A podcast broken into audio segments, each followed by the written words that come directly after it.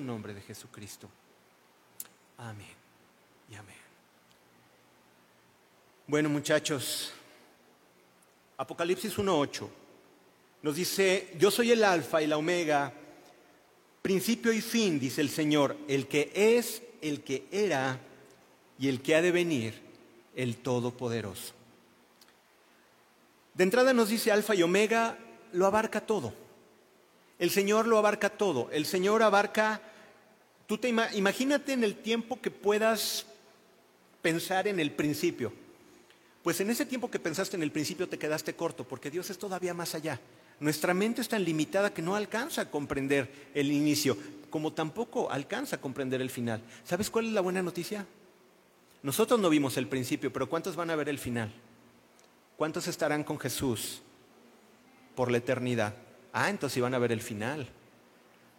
Tuvimos un principio en Cristo, pero moraremos con Él eternamente. ¿Cuántos quieren estar con Él? ¿Sí? ¿Se quieren ir para allá o les gusta mucho aquí? Con la delincuencia y con... No, si se sienten a gusto, pues bueno, pues, cada quien.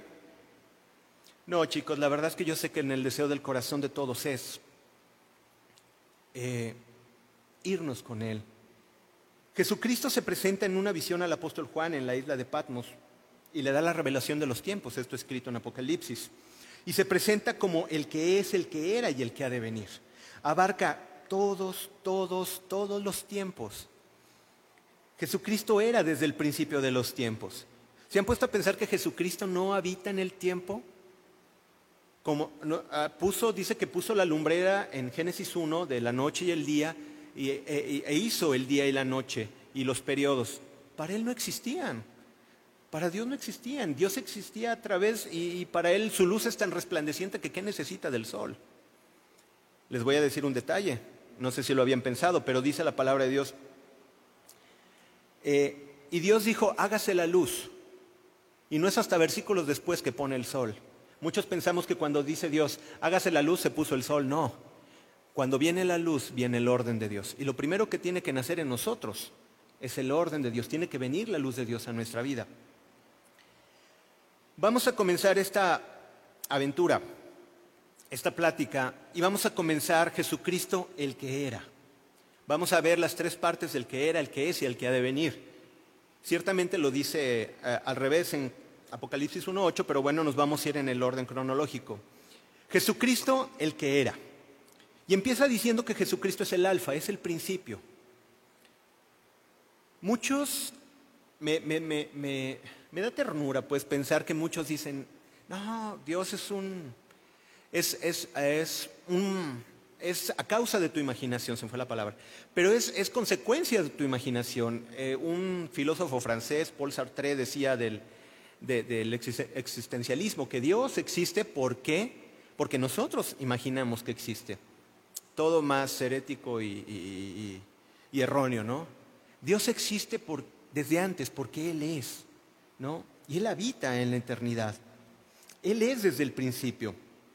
Fíjate bien, el apóstol Juan eh, nos habla en, el primer evangelio de, de San Juan, en el capítulo 1, del 1 al 3 dice, en el principio era el verbo, y el verbo era con Dios, y el verbo era Dios.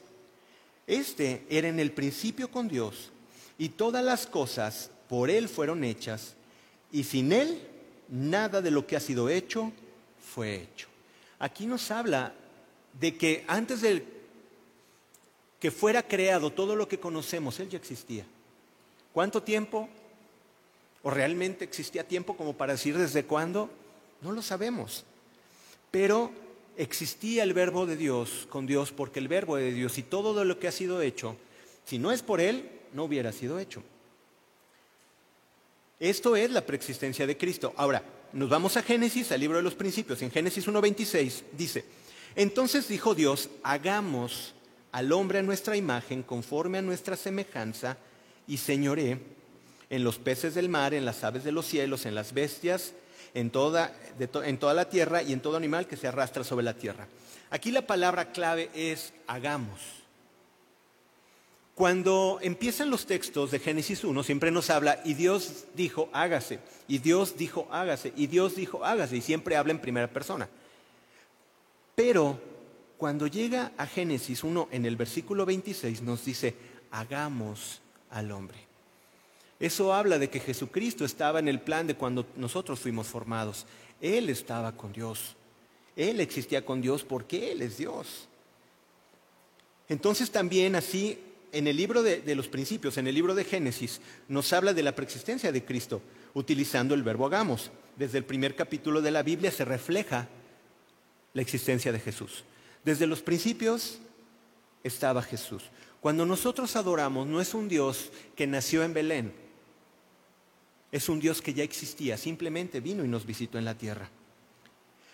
Ahora, el, todo el Antiguo Testamento es figura y nos da dirección hacia Jesucristo. En muchísimas, o sea, todo, cuando tú ves el Antiguo Testamento, muchos dicen, no, es que yo no le entiendo. Claro, poco a poco el Espíritu Santo va a ir eh, eh, iluminándote, para ir entendiendo, pero para eso estamos, para enseñarte y decir que todo el, Nuevo, el Antiguo Testamento dirigía la vista hacia Jesucristo, porque el propósito era la redención. El hombre peca porque no tiene la capacidad por sí mismo de estar en santidad. Al hombre se le dio la oportunidad como se te da a ti todos los días de decidir si haces lo bueno o lo malo. ¿Cuántos la han regado? Ay, qué bueno que levantaron la mano. Me había quedado solo. Todos la hemos regado en algún momento de nuestra vida. ¿Cuántos han hecho algo vergonzoso? No levanten la mano, pero ¿cuántos han hecho algo vergonzoso? ¿Cuántos estuvieron el lo hago, no lo hago, lo hago, no lo hago, lo hago, no lo hago? Y ahí vas. Veo tu rostro, veo muchos asintiendo con la cabeza. Es que es cierto, todos la hemos regado. Nosotros decíamos eh, en las pláticas, en las transmisiones, que a veces somos muy críticos con Adán, porque por la culpa de Adán el pecado entró. No, lo que nos está hablando en Adán es que todos los hombres tenemos la capacidad de decidir si hacemos lo bueno o no. Y cada día tienes esa oportunidad. Y cada día lo haces, ¿no? Haces lo bueno o la riegas. Esa es decisión tuya. Y Dios se dio cuenta que por nosotros mismos no podíamos decidir. Entonces desde el principio Dios crea un plan para nuestra redención, porque el pecado que hace, Dios es santo, Dios es santo. Esta palabra santa la escuché por muchos tiempos, muchas definiciones, pero hubo una que me hizo entender un poquito más. Cuando muchos piensan en la santidad de Dios, piensan en que Dios es duro, es intocable, es perfecto, es así como inalcanzable. Pero esta definición a mí me gustó mucho porque decía, es que Jesús no es que sea malo, digo, no es que Dios sea malo, sino que es extremadamente bueno. Y es tan bueno, tan bueno, tan bondadoso, tan misericordioso, tan limpio, que cuando habla contigo no puede. ¿Por qué? Porque tú no estás limpio. Por eso es que Dios pide que nos santifiquemos. Entonces el hombre no puede por sí mismo tener una comunión con Dios. Cuando Dios hace el mundo, lo hace para tener comunión con sus hijos, lo hace para tener comunión contigo. Y tenía el mismo deseo que tiene ahorita de hablar contigo. Dios sigue queriendo hablar contigo en las mañanas, en las noches, y por eso mandó a Jesucristo, para otra vez volver a platicar contigo. Lo que pasa es que pues, muchos de nosotros no lo pelamos, es la verdad. Solamente nos acordamos cuando tenemos un problema, y esa es la verdad. Al ver que el hombre no puede tener por sí mismo una santificación, desde el principio Dios pone la solución y es en la, vida y en la forma de Jesucristo. En el Éxodo, Dios nos muestra la salvación de Jesús en la figura de la Pascua. ¿Cuántos se acuerdan? Cuando venía la muerte de los primogénitos, todos aquellos del pueblo hebreo que tuvieran sobre en sus puertas, en el dintel y en los postes de la puerta, la sangre de un animal, de un cordero, el, el ángel de Jehová pasaría por ahí y no habría muerte en esa casa es símbolo de Jesucristo. Cuando la sangre de Jesucristo es derramada por nosotros, ya no hay muerte sobre aquellos que tienen la marca de la sangre de Jesús. Eso habla en el Éxodo. El tabernáculo es la revelación, más adelante, es la revelación de Cristo en todas sus partes, desde el ingreso hasta la manifestación de Dios en el lugar santísimo. Cuando tú ves cada parte del tabernáculo, ¿no? Eh, para lavarse las manos, el candelabro, la mesa de la proposición, la mesa de los panes, te vas dando cuenta que todo es un simbolismo acerca de Jesucristo. Y esto nos lo enseña en el libro de, de Éxodo también. Ahora, Jesucristo se hace presente como el ángel de Jehová. ¿Cuántos han visto en el Antiguo Testamento esta expresión del ángel de Jehová? Y eh, nos muestra la presencia de Jesucristo en la tierra, hablándole a los hombres, hablándole y guiándoles. Por ejemplo, se le aparece a Agar, cuando es sacada del campamento, se va del campamento, el ángel de Jehová le dice que vuelva otra vez a su señora. ¿Y, qué decimos de Abraham? Se le apareció a Moisés, se le apareció a Josué, a Gedeón, a, Manoa, el padre de, de Sansón, a David. Entonces Jesucristo estuvo presente también como el ángel de Jehová. Estuvo con los amigos de Daniel en el horno de fuego. ¿Se acuerdan la escena que decían, oye, yo veo cuatro y nada más metimos tres? ¿Qué pasó? No me salen las cuentas. Y es que el ángel de Dios estaba guardando a los que le temen. Jesús se manifestó a aquellos con los que cumpliría su propósito y su plan de redención. Dios quiere manifestarte, quiere manifestar a ti. Ahora, Dios tiene sus tiempos, ¿eh? no creas que Dios va a venir a hacerte manita de puerco, ¿no? ¿Cómo es? Así, ¿verdad? La manita de puerco, para acá atrás, no sé. Pero no te va a venir a obligar. En mi familia, somos seis de familia, mis papás, mis tres hermanos y yo. Y yo era el, la ovejita negra, ¿no? Ya todos venían a la iglesia y, y sí, yo en la prepa, me acuerdo, en la secundaria, me iba a las fiestas y de la fiesta me venía para acá, ¿no? Porque me quedaba más cerca el ride o aquí en la prepa, ¿no? Me venía caminando y, pues ya los veía mis papás a la salida. Y yo pensaba, yo decía, ay, bueno, pues mis papás están cambiando, qué buena onda, ¿no? Pero no sabía que Dios me iba a tocar. Y lo hizo en su momento. Así que si tú dices, no, a mí no me va a pasar eso, bueno, no digas nunca. Fíjate bien, en el Salmo 34, 7 dice, el ángel de Jehová acampa alrededor de los que le temen y qué? Y los defiende. El ángel de Jehová se manifestó en todo el Antiguo Testamento. ¿Para qué? Para seguir guiando su propósito de redención. Jesucristo estuvo presente en todos esos tiempos. Jesús vino a cumplir todas las profecías que hablaban de su venida y la obra en la tierra los profetas se levantaban y hablaban acerca de la venida de Jesucristo. Por ejemplo, en Isaías 7:14 nos dice que nacería de una virgen, que sería hijo de Dios, nos habla en Isaías 9:6, que nacería en Belén, esto lo vemos en Miqueas 5:2, que tendría autoridad en Deuteronomio 18:18, que sería luz de los gentiles en Isaías 49, que sería quebrantado y muerto, es tremenda la palabra que habla en Isaías 53 y que resucitaría, como lo dice en Salmos 16 y en Salmos 19. Y como esas que sería eh, eh, vendido por 30 monedas de plata y que sería llamado Nazareno. Y bueno, las profecías hablaban de la venida de Jesús. Miles y miles de años Jesucristo formaba un plan para que Jesucristo fuera manifestado. Dios manifestaba, el Padre manifestaba su plan para que fuera manifestado cómo se va a manifestar a tu vida si tú crees en Él. Hemos dado un breve repaso del que era. Todo el Antiguo Testamento dirigía a Jesús. Pero se llega el momento. Y buenas nuevas, Jesucristo nace en la tierra. El que habitaba en la eternidad, el que habían profetizado, eh, el del que habían hablado, el tabernáculo, la Pascua, se había hecho presente a nuestras vidas en la tierra. Y Jesús nace de la Virgen María en un pesebre y las huestes celestiales alaban a Dios. Esto lo vemos en Lucas 2.13. Y fíjate bien, hay una historia muy particular que, que después puedes leer acerca de la llegada de los magos.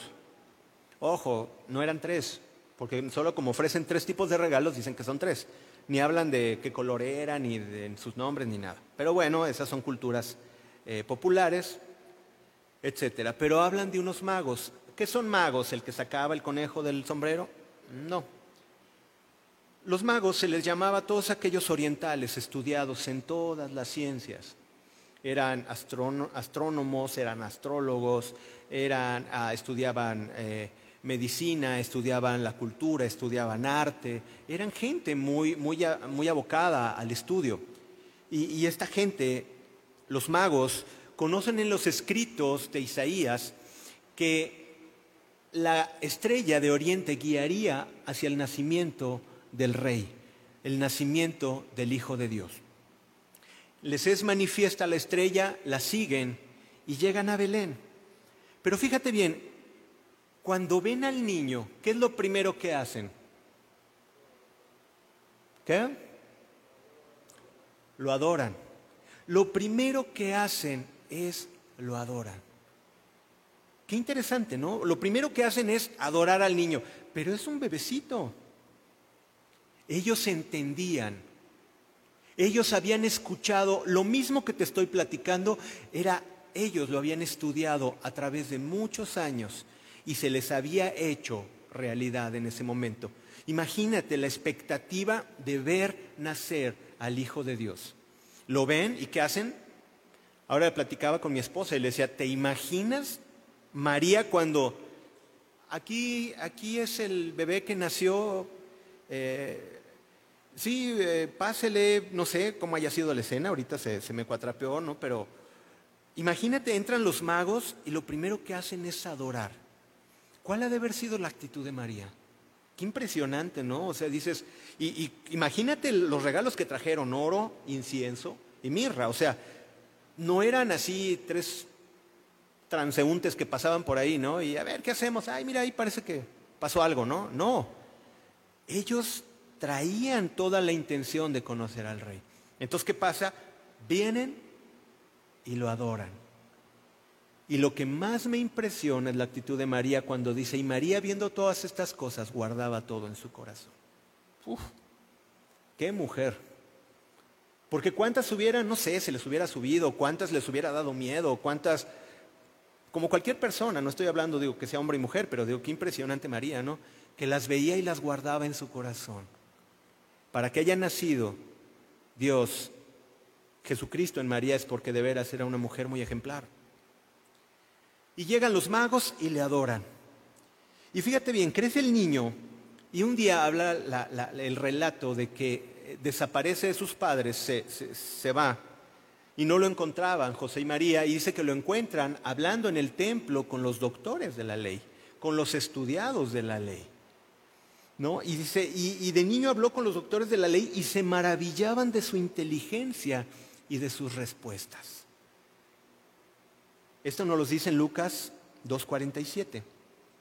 Y dice en Lucas 2.52, y Jesús crecía en sabiduría, en estatura y en gracia para con Dios y los hombres. Y llega el momento en que comienza su ministerio cuando Jesús es bautizado por Juan el Bautista y es derramado en él el Santo, el Santo Espíritu, viene el Espíritu Santo sobre él y comienza su ministerio. Esto lo vemos en Mateos 3, 13. Y Jesús empieza la enseñanza. Yo sé que me estoy yendo así como, no sé, como a 180, pero quiero abarcar todo. Se habló de Jesucristo, se hizo realidad. Todo mundo, digo, todos los magos lo sabían. Y fíjate bien, Jesús nos compartió su enseñanza de una nueva manera de vivir. Ahora, si es cierto, nos dio el propósito de la vida eterna y tenemos el propósito de la vida eterna. Y muchos dicen, y muchos se conforman nada más con eso. Dicen, yo nada más, Señor, me quiero ir contigo, pero aquí en la tierra vivo como yo quiera. Realmente Jesús vino a enseñarnos la vida. La vida, Él como hombre nos vino a enseñar cómo como hombres tenemos que portarnos en esta tierra. Y nos dio sus enseñanzas. Nos dio enseñanzas de amor y compasión. ¿Cuántos milagros hizo? ¿Se acuerdan de la mujer con flujo de sangre, la suegra de Pedro, eh, la mujer sirofenicia, el que estaba en el pozo de Bethesda, el que bajaron del techo? Eh, ¿Qué sé yo? O sea, Ahora, ¿los milagros se han acabado? Dice que cuando Jesús fue a su tierra, no hizo muchos milagros. ¿Por qué? Por la incredulidad de ellos. Hemos dejado de creer. ¿Tú tienes alguna enfermedad? Dios te puede sanar. ¿Tú estás esperando algo de parte de Dios? Dios todavía puede hacerlo. ¿Cuántos lo creen conmigo? La obra de Jesucristo es para ahora todavía. No fue una historia. Sigue siendo para todos estos tiempos. Es que no puedo con mi mal genio. ¿Ya se lo pediste al Señor que te ayude? Es que no puedo con esta prueba. ¿Ya le pediste a Dios? ¿Estás de rodillas clamando al Señor? El Señor puede hacer la obra en tu vida, pero tienes que creer. Jesucristo sigue haciendo la obra, como hizo con aquellos eh, milagros. Se dio a conocer por medio de parábolas, la parábola del sembrador, la semilla de mostaza, los dos cimientos y tantas enseñanzas. ¿Cuántas de esas sabes? El Señor quiere bendecir tu vida, pero acércate a la Biblia.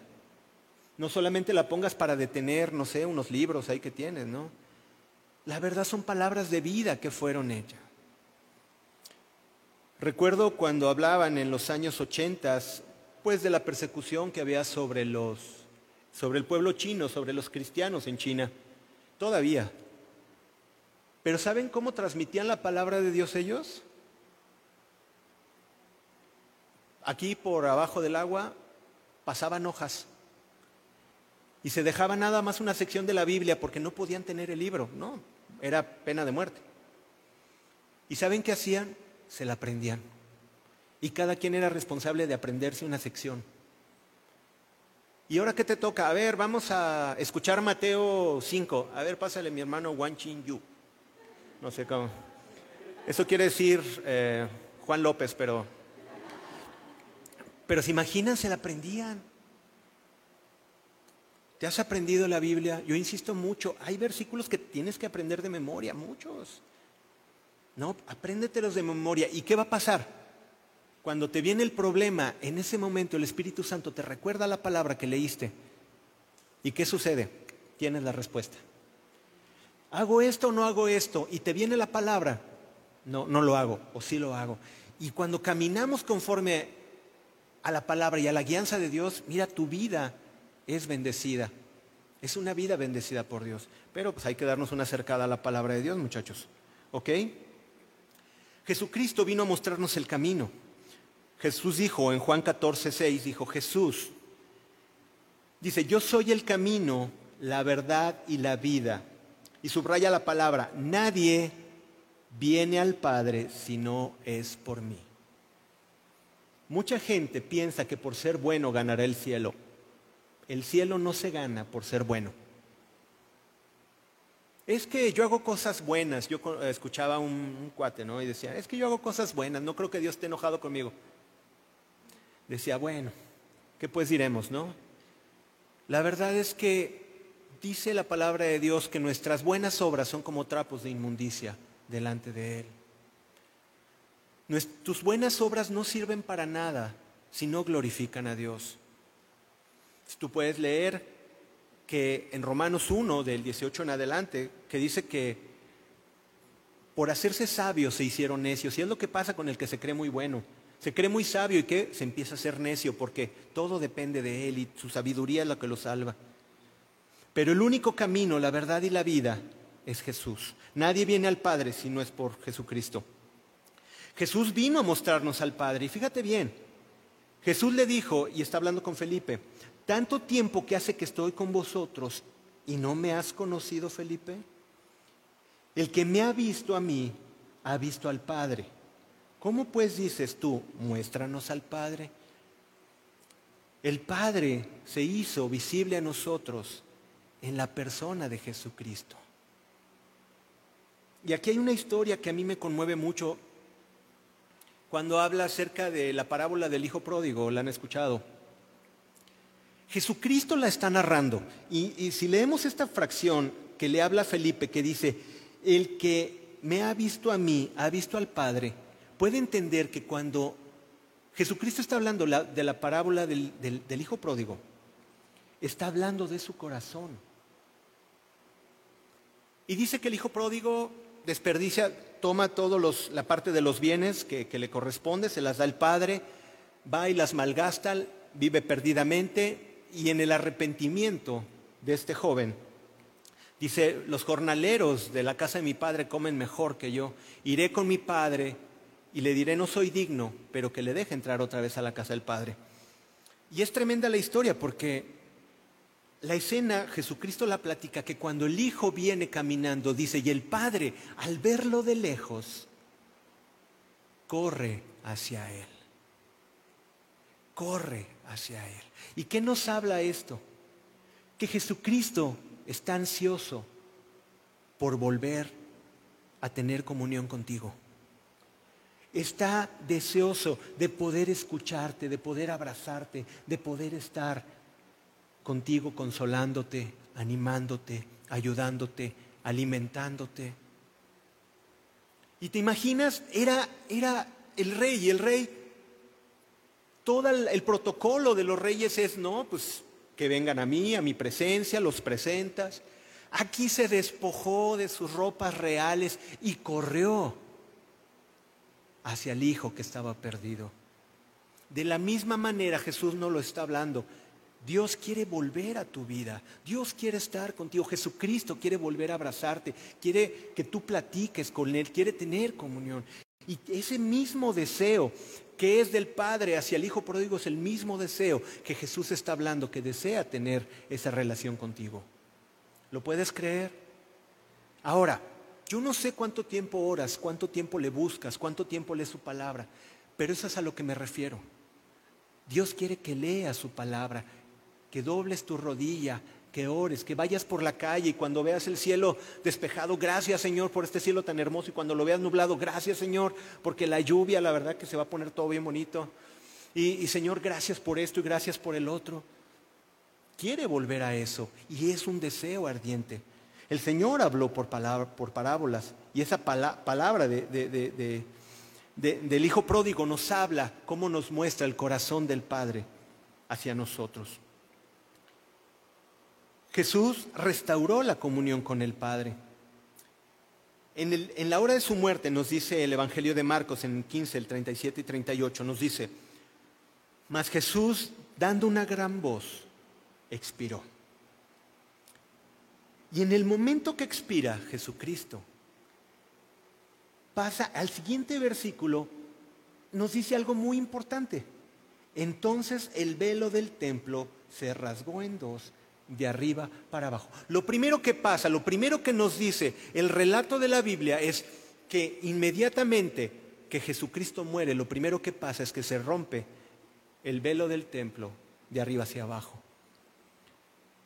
¿Qué representaba el velo? El velo representaba la división entre el lugar santo y el lugar santísimo, donde podían entrar los hombres y donde solamente podría entrar el sumo sacerdote. Solamente podría entrar un hombre al lugar santísimo.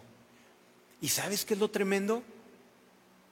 Y lo dice también más unos versículos más atrás en, en Apocalipsis 1, que nos hizo reyes y sacerdotes. Ahora nosotros tenemos la capacidad de poder entrar en su presencia y poder adorarle, poder bendecirle, poder ofrecer sacrificios, poder pedir al Señor. Eso lo ganó Jesucristo.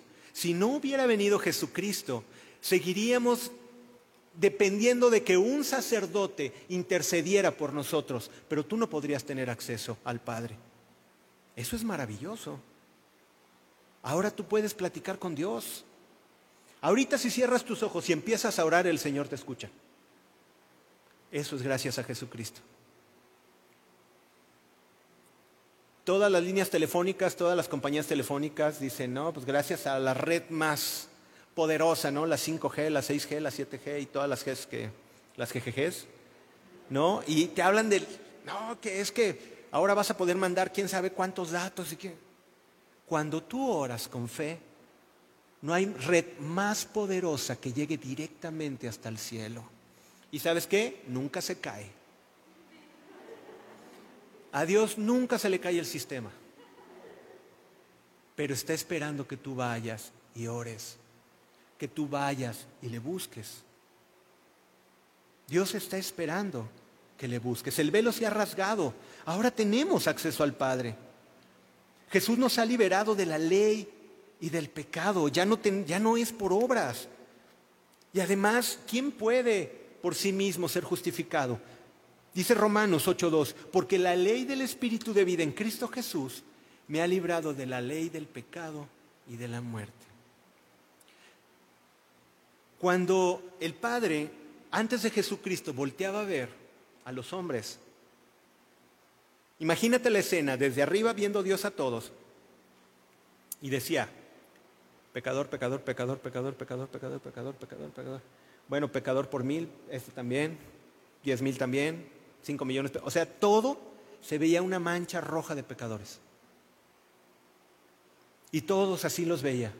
Y por ahí el sumo sacerdote al pueblo escogido, al pueblo de Israel, ofrecía sacrificios y Dios tenía misericordia del pueblo por la intercesión del sumo sacerdote en el tabernáculo, en el lugar santísimo. Pero ahora, cada vez que Dios te ve a ti, no ve pecador, pecador, pecador, pecador, no. Aquel que ha sido lavado por la sangre de Jesús, dice, mira, ella es acepta, él es acepto. A él ya no le veo pecado, lo veo todo rojo. ¿Por qué? Porque ahora lo veo a través de la sangre de Jesús. Porque la ley del Espíritu de vida en Cristo Jesús nos libró de la ley del pecado y de la muerte. Y ahora ya Dios ve personas redimidas. Ahora por la gracia de Jesucristo somos personas redimidas. Nuestro Señor resucitó. ¿Cuántos dan gloria a Dios por eso? ¿Cuántos están contentos por eso? Porque si no hubiera resucitado, bueno, pues hubiera quedado ahí en la tumba y no, pues aquí que estuviéramos viendo una película, yo creo, ¿no? Pero no, gracias a Él podemos estar hablando su palabra. Lucas 24, 3 al 5 nos dice, y entrando no hallaron el cuerpo del Señor Jesús. Y aconteció que estando ellas perplejas, hablando de las mujeres que habían ido a la tumba, por esto, he aquí que se pararon junto a ellas dos varones con vestiduras resplandecientes y como tuvieron temor, ellas bajaron el rostro a tierra y les dijeron, ¿por qué buscáis entre los muertos al que vive? Y yo te pregunto, ¿por qué buscas entre los muertos al que vive? Jesucristo está vivo, Él te acompaña a cada paso que vas, cuando vas caminando en la calle al camión, cuando vas caminando en tu trabajo, cuando estás hablando cosas buenas y no tan buenas, ahí está Jesús. Cuando estás aquí con esta cara de santidad de veras, yo ahorita los veo y les veo una aureola. Unos así se le está cayendo porque se me están durmiendo, ¿no? Unos están así como, como que la aureola se le está cayendo. Pero, de veras, aquí se les ve con una aureola, pero Dios está contigo cuando no estás con esa aureola. Cuando andas hablando todas tus palabrotas y cuando estás diciendo todas tus cosas y ahí está Jesús y contristamos el corazón de Dios. Y dicen hebreos que nosotros menospreciamos la sangre de Jesús. Y dice que aquel que peca deliberadamente pisotea la sangre de Jesús. Entonces no es cualquier cosa. Dios resucitó y está con nosotros y habita entre nosotros. Dios está entre nosotros, Dios está aquí. Y Él te está diciendo, escucha. Dice, yo Sé que Roy no es el mejor orador, pero escucha, algo bueno saldrá para ti, ¿no? Ahora, no solamente resucitó, sino que ahora nosotros resucitamos juntamente con Cristo. ¿Cuántos están resucitados? Ahorita no los veo así muy resucitados, ¿verdad? Pero ¿cuántos están? Levanten la mano por fe, ¿cuántos están resucitados? Pero Dios, que es rico en misericordia, nos dice en Efesios 2 del 4 al 6, Dios que es rico en misericordia, por su gran amor con que nos amó, aun estando nosotros muertos en pecado, nos dio vida juntamente con Cristo. Por gracia sois salvos. Y juntamente con Él nos resucitó y asimismo nos hizo sentar en los lugares celestiales con Cristo Jesús. Ahora tú estás sentado en lugares celestiales. Y, Ay, pero espérame, aquí no es un lugar celestial. Ya tú no perteneces a este lugar. Sí estaremos aquí un tiempo, pero a mí me encanta una frase que por ahí salió y me gusta. Ahora tu acta de nacimiento ya está en tu nuevo lugar. ¿Cuántos tienen ya su acta de nacimiento allá? Ya no pertenecemos aquí. Ya no estamos en esta tierra. Ojo, entiéndanme, ¿eh? no va a decir, ¿qué creen? Soy un espíritu. No, me refiero a que ya no pertenecemos, ya nosotros pertenecemos a la ciudadanía de Dios. Ya estamos allá. Pablo le decía a Timoteo, echa mano de la vida eterna. Tenemos que empezar a ver la vida eterna ganada por Jesucristo. Vimos el que era, hemos hablado de Jesús, quien es, pero vamos a hablar el que ha de venir. Y con esto concluimos. ¿Quién es el Jesús que ha de venir? Aquel siervo humilde que montaba en un pollino a la entrada de Jerusalén? Aquel que menospreciaron, aquel que golpearon los guardias romanos o la guardia del templo, aquel que fue escupido. ¿Ese es el Jesucristo que tienes en mente? Si el Señor nos mostrara tantito su gloria, aquí caemos muertos. Porque el Dios que viene es un Dios glorioso. Mira, hace en los ochentas, cuando yo me convertí al Señor, me convertí en blanco y negro todavía. En los ochentas me acuerdo que decíamos, todo ojo le verá y ¿cómo será que todo ojo le verá? ¿Cómo va a ser que todo ojo lo verá? O sea, digo, yo sé que es de manera también espiritual, pero físicamente dice que vendrá entre las nubes con un gran ejército. Eso lo vemos en Apocalipsis 21. Y él vendrá en, un, en un caballo blanco. ¿No? Dice que su nombre es fiel y verdadero. ¡Wow! Es una escena maravillosa. Imagínate los cielos abriéndose. Y yo decía, ¿cómo va a ser, Señor? Si tú vienes en Australia, ¿cómo le voy a hacer para verte aquí en México? ¿No? Pero no se han puesto a pensar que un día, bueno, no lo tengo ahí porque está allá, pero un día va a ser la noticia del mundo y todos vamos a estar así y todo ojo le verá. Ahora podemos imaginarlo. Y claro, se va a sentir en todos lados. Pero yo me imagino que todo el mundo lo va a poder ver. ¿Qué está pasando en tal lugar? Todo el mundo lo va a ver. Todo ojo lo verá. ¡Wow! ¿No esperas ese día? Y te voy a decir por qué lo espero. ¿Cuántos ya están cansados de tanta maldad en esta tierra? ¿A poco no están hasta acá? Es más, yo porque estoy más bajito, hasta acá. Porque si estoy hasta acá es muy poco todavía, hasta acá. ¿Cuántos no están hasta corrupción y los que se dicen que no son corruptos lo son y los que se dicen buenos son malos y los que dicen malos ahora son más malos, ¿no? Y ahora hay cada vez más violencia y cada vez más saña y cada vez más eh, violencia contra los niños, contra las niñas, contra las mujeres. Mueren a cada ratito, ya nadie le importa. ¿No? Se hacen leyes donde van totalmente en contra de la palabra de Dios. O sea, se está poniendo. ¿Cuántos dicen, como dice el final del capítulo 22 de Apocalipsis, el Espíritu y la novia dicen, ven Señor Jesús? ¿Cuántos no quisieran ver ese momento? Porque dice que en ese momento ya no habrá más lloro, ni va a haber enfermedad ni dolor. Y dice que toda lágrima será enjugada y que el sol ya no dará luz, porque la luz de Dios lo cubrirá todo. Yo ya estoy hasta acá de veras, un poquito más arriba, de la maldad. Ya. Pero saben una cosa, dice que Dios está guardando ira para el día de la ira. Y todos aquellos que se sienten ultramillonarios, todos los corporativos que te enferman y luego te curan, aquellos que ganan y explotan al hombre y aquellos que son malos, malos, malos, los que ganaron toda su vida para ganar grandes fortunas y riquezas y que dicen a mí no me va a pasar nada, dice que toda rodilla se doblará y confesará que Jesucristo es el Señor. Y van a querer comprar la salvación cuando solamente a nosotros se nos fue regalada por nuestra fe. Ahorita somos criticados como cristianos, pero cuando estemos allá, de veras, ya empiezo a sentir feo por los que se van a quedar. Por eso hay que compartir. Para poder entender al Jesús que vendrá, veamos Filipenses 2 del 5 al 11 y lo leemos rápido. Haya pues en vosotros este sentir que hubo también en Cristo Jesús, el cual siendo en forma de Dios, no estimó el ser igual a Dios como cosa que aferrarse. Era Dios y no se aferró a ser Dios. Sino en el 7, que se despojó a sí mismo tomando forma de siervo, hecho semejante a los hombres. Déjame decirte una cosa, esto sí es humillación. Porque el más rico de los ricos tiene los mismos órganos que tú tienes adentro. ¿Estás de acuerdo?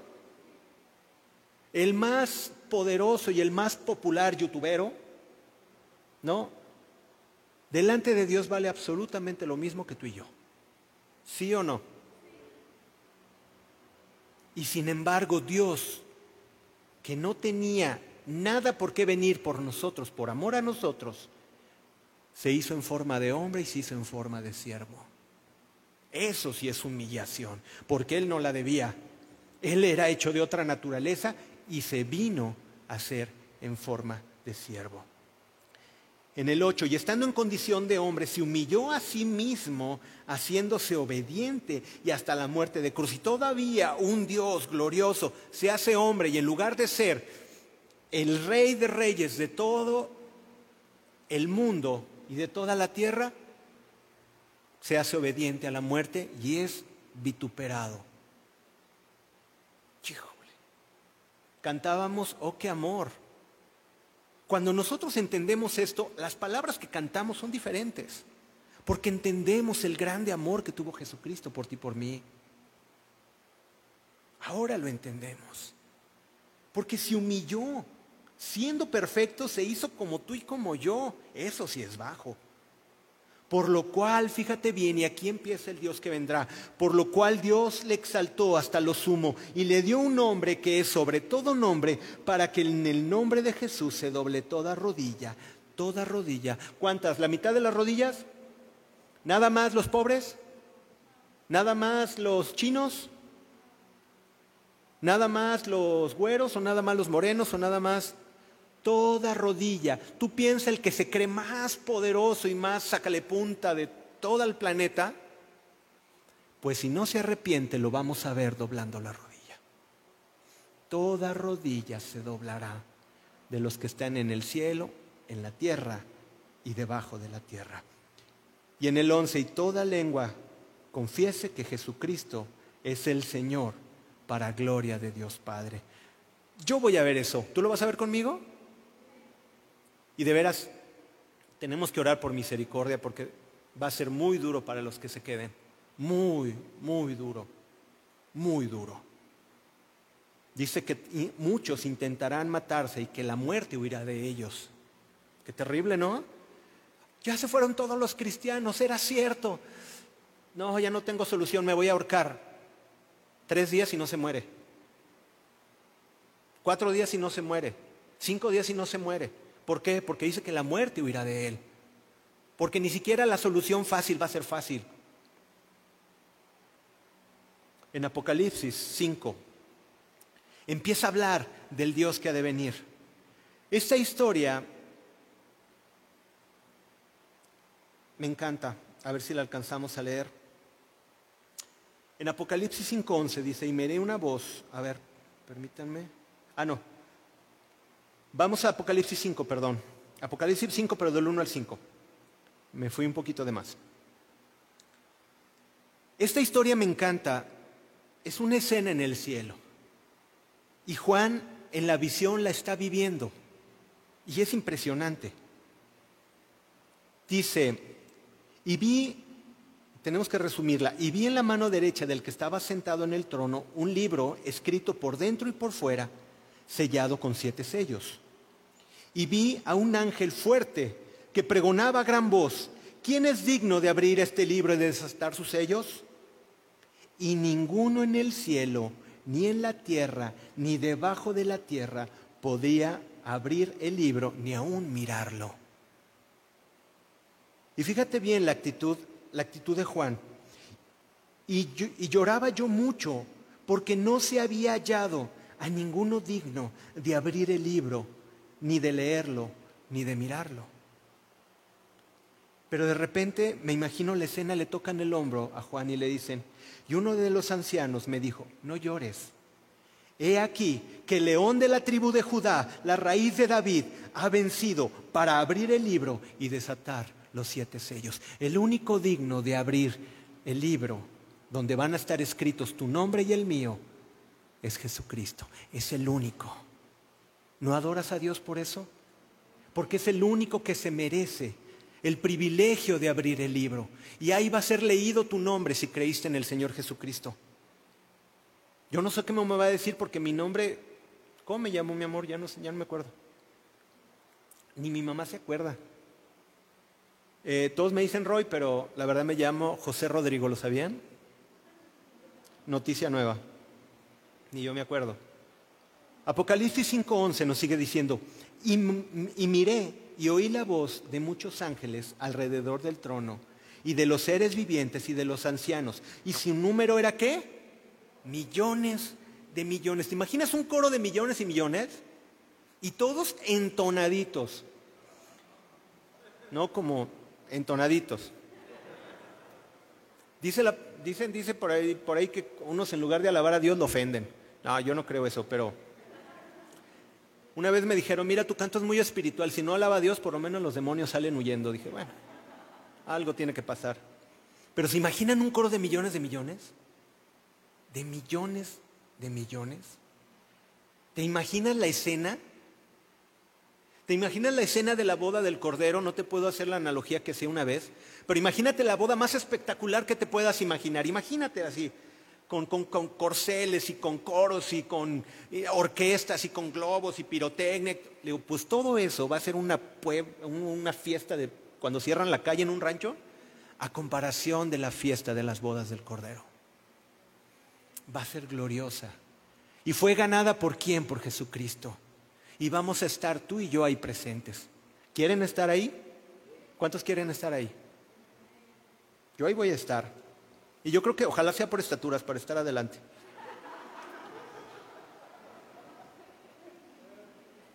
¿Y saben qué? Nuestro rey, nuestro rey vendrá otra vez por nosotros. Él va a venir por ti y por mí. ¿Saben por qué vamos y hacemos sesiones de adoración? Porque Él se lo merece porque no venimos a divertir a nadie, porque no venimos a, Muchas cosas se dan por default, qué bueno, la amistad, la diversión, pero si no se cumple el propósito de que Él sea glorificado y nosotros seamos edificados, la verdad que perdemos nuestro tiempo.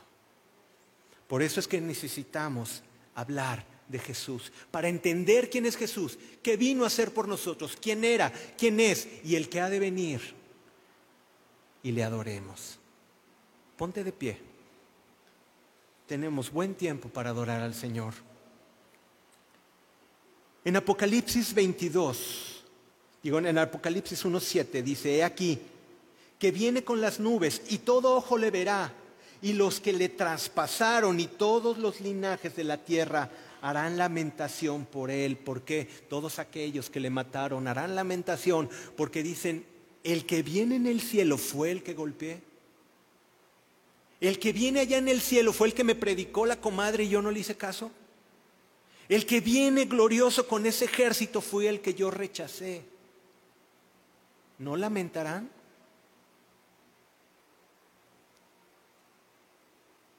En Apocalipsis 21:4 nos dice, y enjugará Dios toda lágrima de los ojos de ellos, y ya no habrá muerte, ni habrá más llanto, ni clamor, ni dolor, porque las primeras cosas pasaron.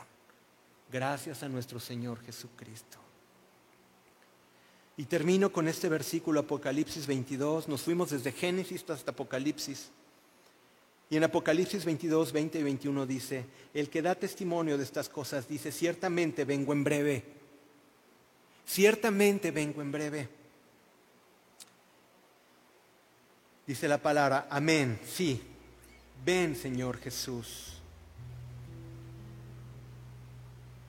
La gracia en el 21, la gracia de nuestro Señor Jesucristo sea con todos vosotros. Amén. No necesito decirte más. Adora al Señor. Levanta tus manos. abre tu boca.